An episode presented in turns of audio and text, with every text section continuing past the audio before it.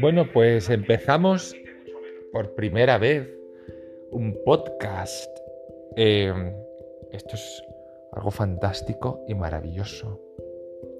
Aquí vamos a hablar de libros, vamos a hablar de literatura, desde un punto de vista completamente distinto a como se suele hacer. Eh, normalmente, yo lo voy a explicar, hay que explicar evidentemente lo que vamos a hacer. Normalmente lo que se hace en cualquier podcast o en cualquier programa de literatura es hablar, por ejemplo, del perfume y hablar de Patrick Suskind, eh, hablar de Dennis eh, Lehane o Lehane de Shutter Island, o hablar, por ejemplo, de El Ansia de Whitley Strieber, o hablar del túnel de em, Ernesto Sábato. Y entonces nos dedicamos, o alguien se dedica, a hablar sobre un único libro, a contarnos su experiencia leyéndolo y poquito más. Y entonces quizás saquemos algo en claro, quizás no saquemos nada en claro. Pero hablar de un libro significa contar mucho más. Es decir, He puesto estos ejemplos, el ansia, el perfume, Shutter Island y el túnel. Cuatro grandísimas obras maestras y de hecho el ansia se podría considerar como una obra de culto. Y entonces eh, mi gran pregunta es ¿por qué? O la gran pregunta que se puede hacer cualquiera. ¿Por qué el perfume es una gran novela? ¿Por qué Shutter Island lo es? ¿Por qué lo es el ansia o por qué lo es el túnel?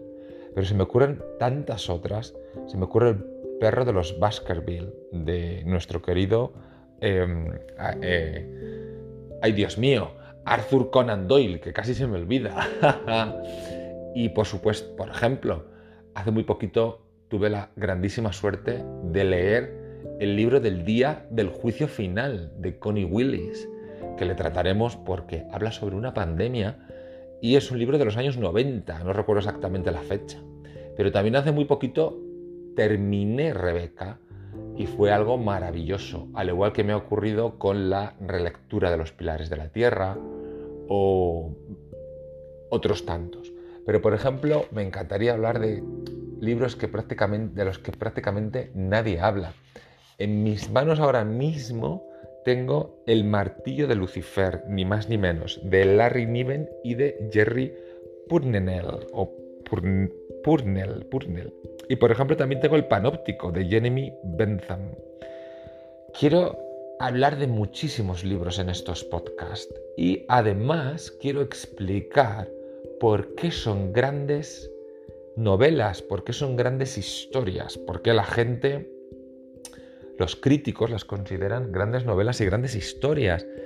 Y por supuesto, para saberlo, necesitamos comprender la estructura de una novela. Necesitamos comprender qué hay dentro de una novela. Por lo tanto, iré dando detalles sobre cómo se escribe realmente una novela, eh, como una especie de ingredientes de lo que sería la bueno, pues tenemos que hacer una paella y nos dan la receta, pues existe una especie de receta para escribir una buena novela. Eh, la Gothams eh, y la Writer's Digest hablan muchísimo de diferentes formas de escribir y cómo, cómo se hace para crear tensión, qué hay que hacer para crear tensión. ¿Qué hay que hacer para crear intriga?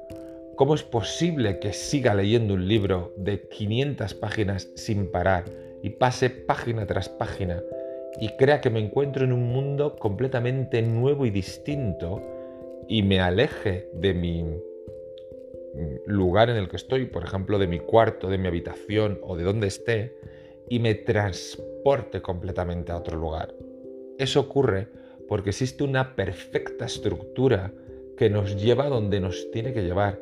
El autor, la autora o los autores o las autoras nos han llevado han sabido cómo hacerlo, han sabido cómo cogernos de la mano y cómo llevarnos hasta donde ellos quieren.